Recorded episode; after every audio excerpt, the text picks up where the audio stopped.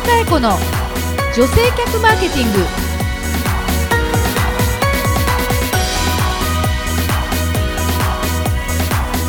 こんにちは。日野佳恵子の女性客マーケティング。ナビゲーターのやすです。この番組は株式会社ハーストーリー代表取締役日野佳恵子が女性客マーケティングの視点から今皆様にお届けしたい情報をお伝えしていきます。皆さん今週もよろしくお願いしよろます。しくお願いいたします、もうこうやってね静かに喋る時間がもどかしい。最初のオープニング喋るのがもどかしいですね皆さんね、はい。楽しんでいますか？わちょっとなんか会場にマイク向けちゃった。そうですね。気持ちいいなんかライブって感じよね。ライブ感ありますね、はい、でもやすさんって結構あれなんだよね、はい。ミュージシャンでもあるんだよね。あはい歌も歌います。歌も歌ってコンコンサートもしてます。そうです。あ,、声ありがとうございます。ね。そうなんです。そうそう。あなたのためだけにに歌ったりもします。え日野さん今なんて言いました？ボーカルしてるんだよねボーキャルって言わなかった。日野さんもとろーんとしてるからね。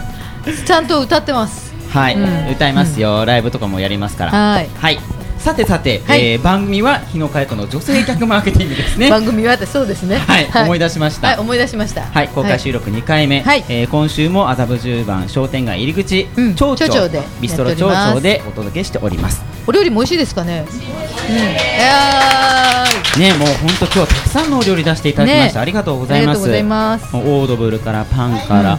ワインも美味しい。はい。オーガニックワインでね。そうなんです。ワインはオーガニックワインを揃えているので、おお酒ちょっと苦手だなっていう方でも、うん。町長のワインは酔いません。本当に大丈夫。はい本当宣伝しました。言わない。うん、僕もねあのあんまりお酒強い方じゃないんですけれども、はい。町長のワインあと鳥居坂のなんなんのワインね。もう多分2人で1本開けたんですけど全然大丈夫でしたね。うん確かにね。すごい美味しい、はい。えーさてあのなんか観客の皆さんは勝手に盛り上がってるよう勝手ですが、に勝手に喋ってる。はい じゃあ今週も引き続きはい。参加者の方にお声を聞いていきたいと思います、はい。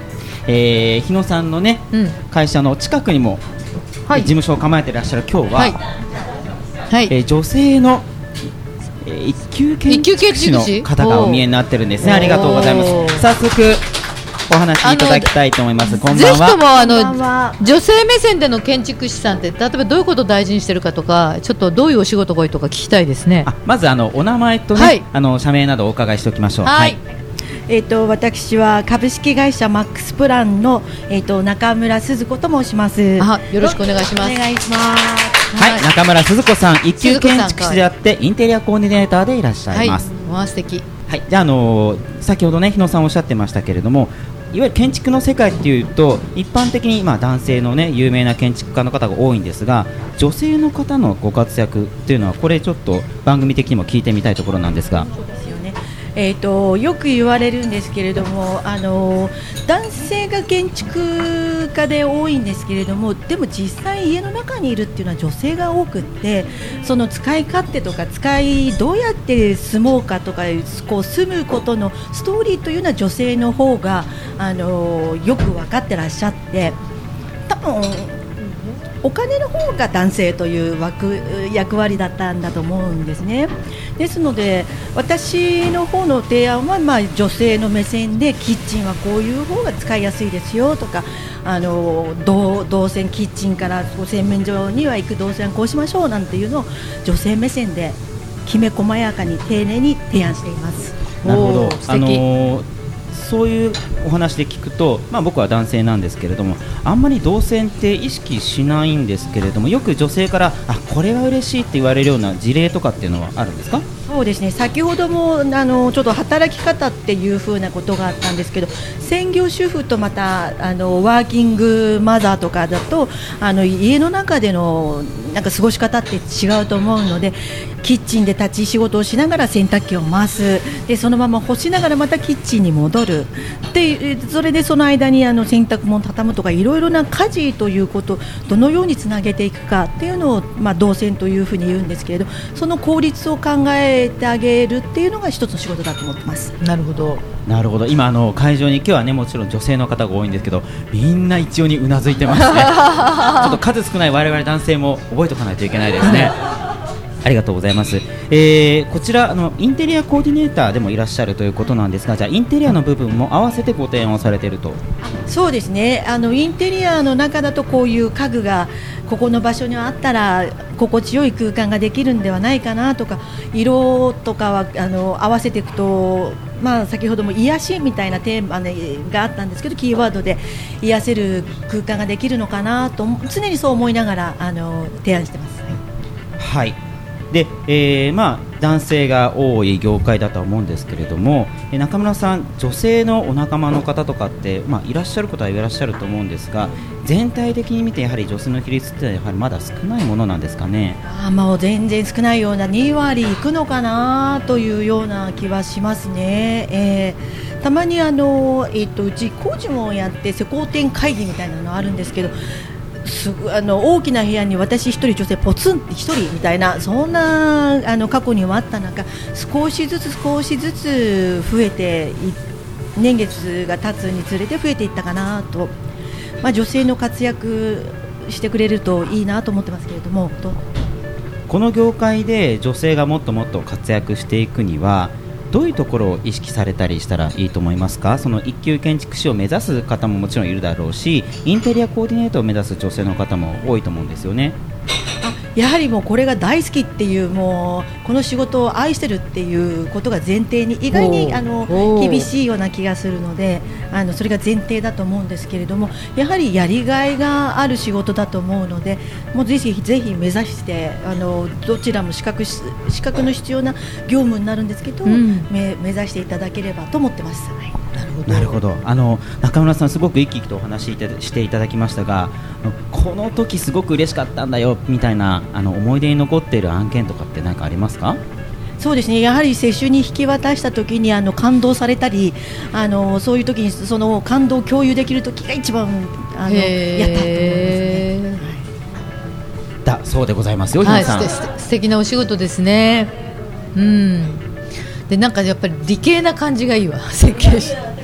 うん。ですのでそうですかえーややはり理系と美術系があるんでしょうけれどうん私は美術の方なのであそうなんですねはいえーですのであのでもこうこうメンタルの部分はどっちも実は一緒、ん。やっぱり好きっていうのがあるんじゃないかなと思ってます。意外にこう女性ならではの感性っていうのはすごく活かしやすい分野でもあるんですかね。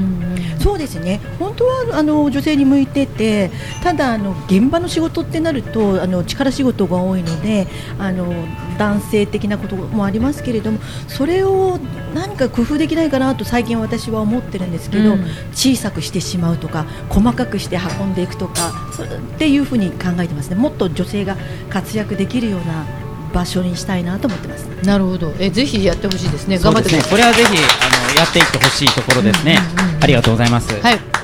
じゃああのもう一方はいでお話聞いていきましょう。はい。えっ、とじゃあ第2回の女性客マーケティングゲストで来ていただきました。はい。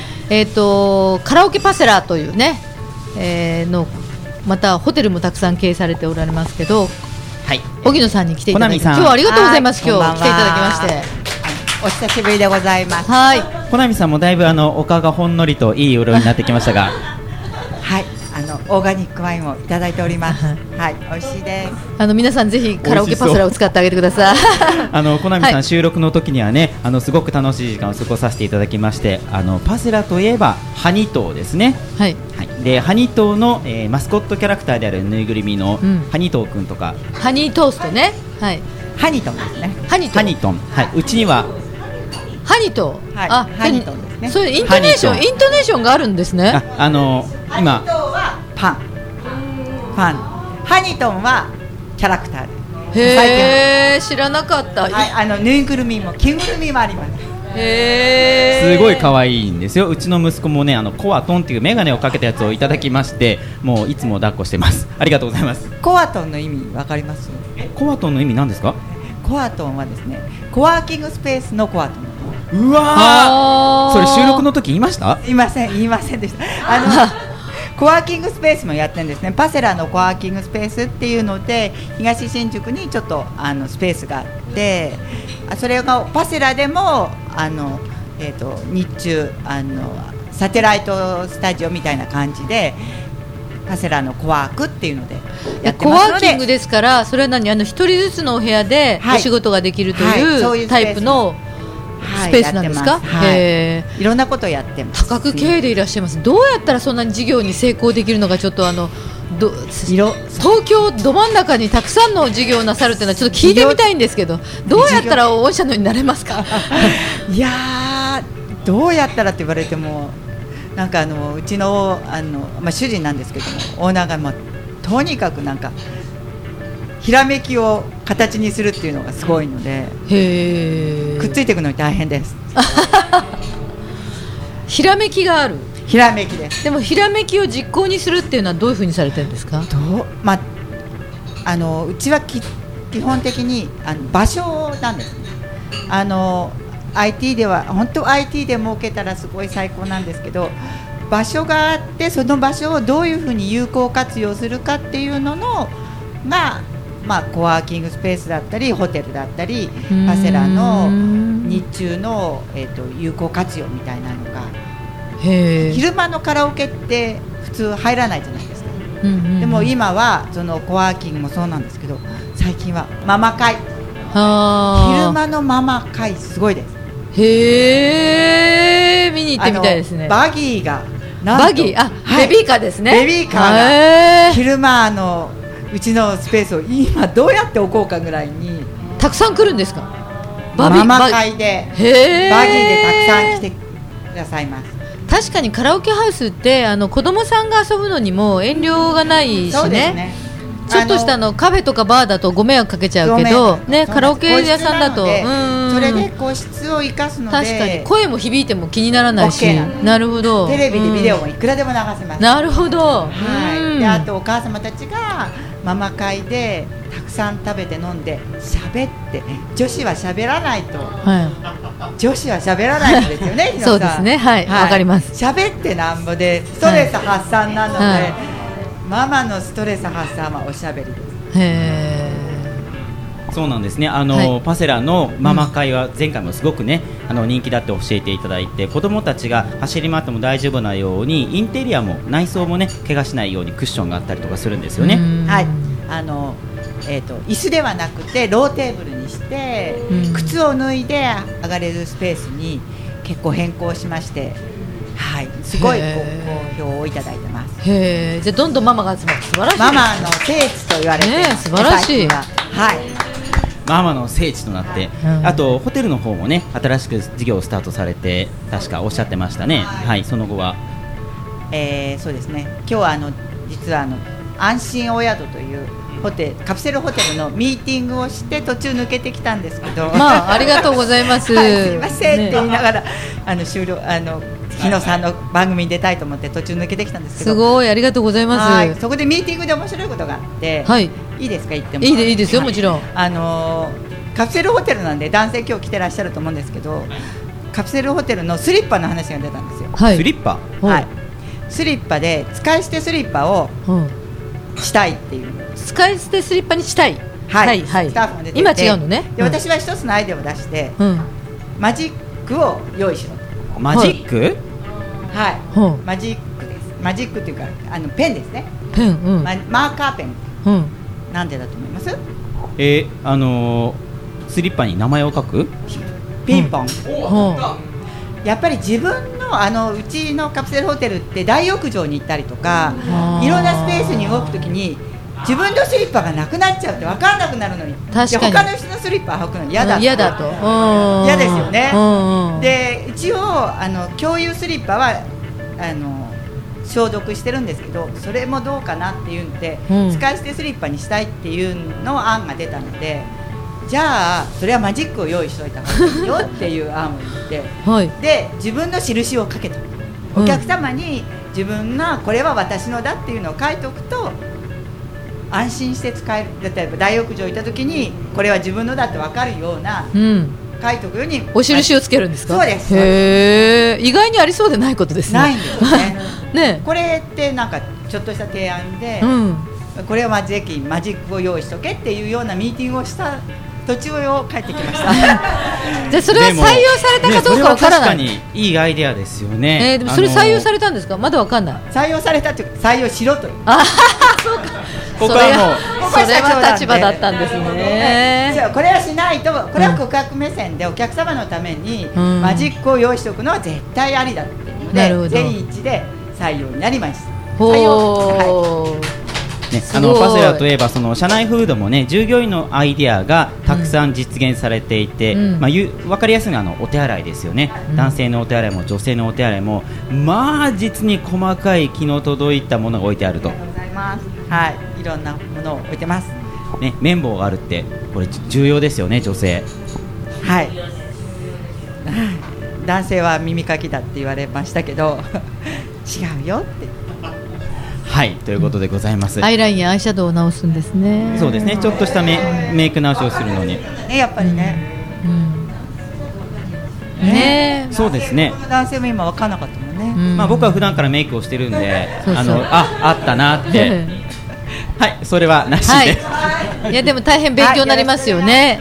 これからもよろしくお願いします。ははい、ありがとうございました。いやいや、楽しい人がたくさん、今日もね、はい収録来ていただいてるんですけれども。はい。あの今日はせっかくの公開収録なんで、うん。なかなか声を聞けない人にもねそうそうそう。あのマイクを向けてみようということで、ははい、来てください。はい、お名前を。えっと、加藤咲子です。加藤咲子さん。はいこんにちは、こんにちは。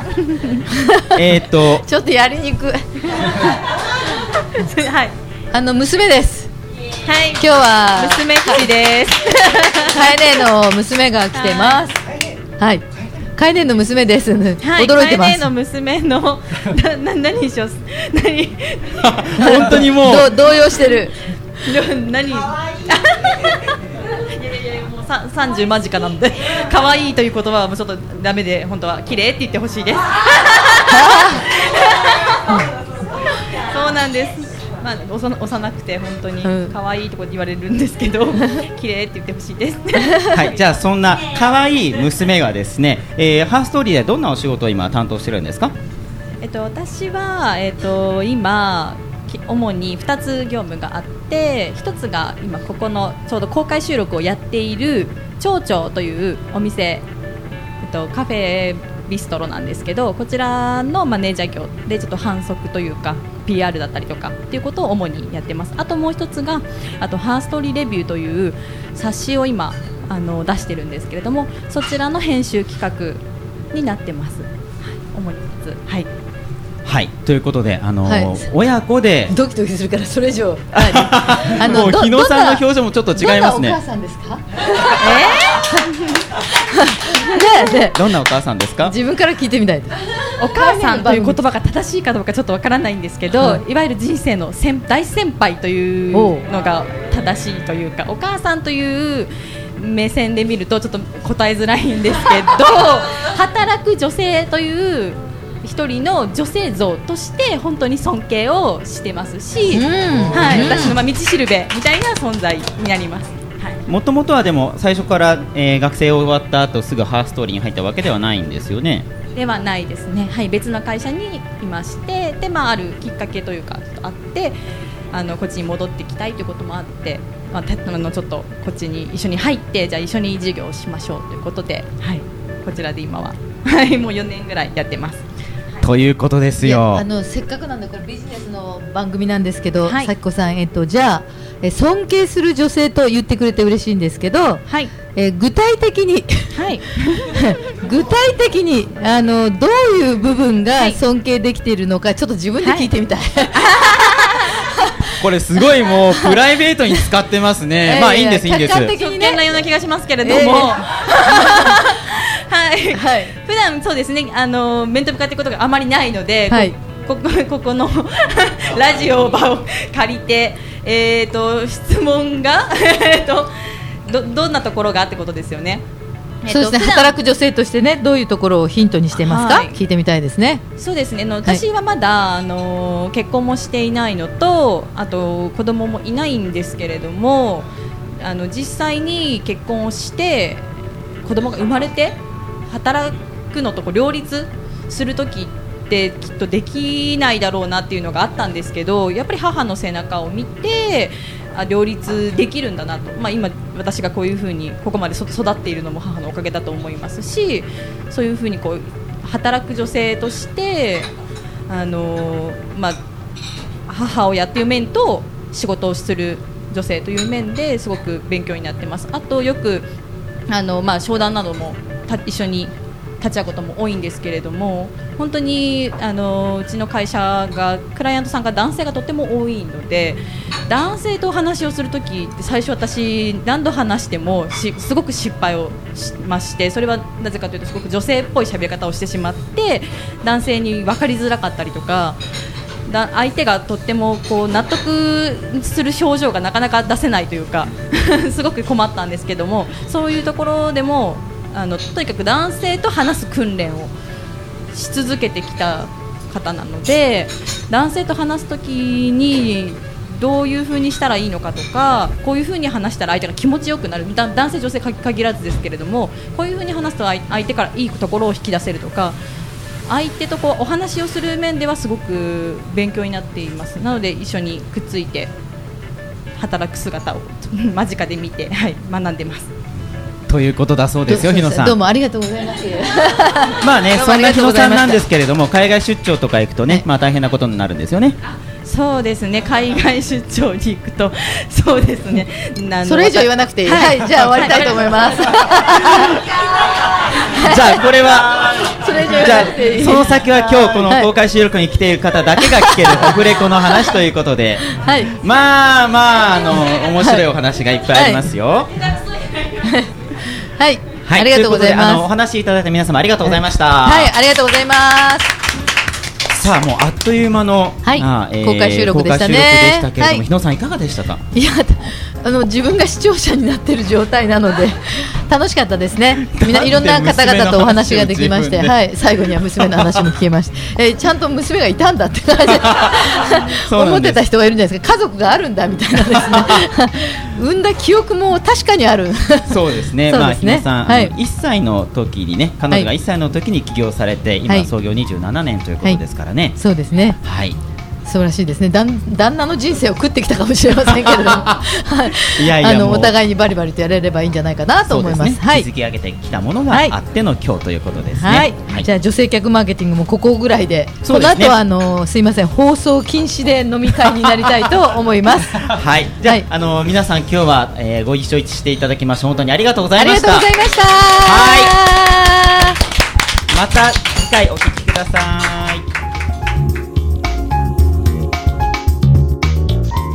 日野佳恵子の女性客マーケティングこの番組はハーストーリーの提供でお送りしました。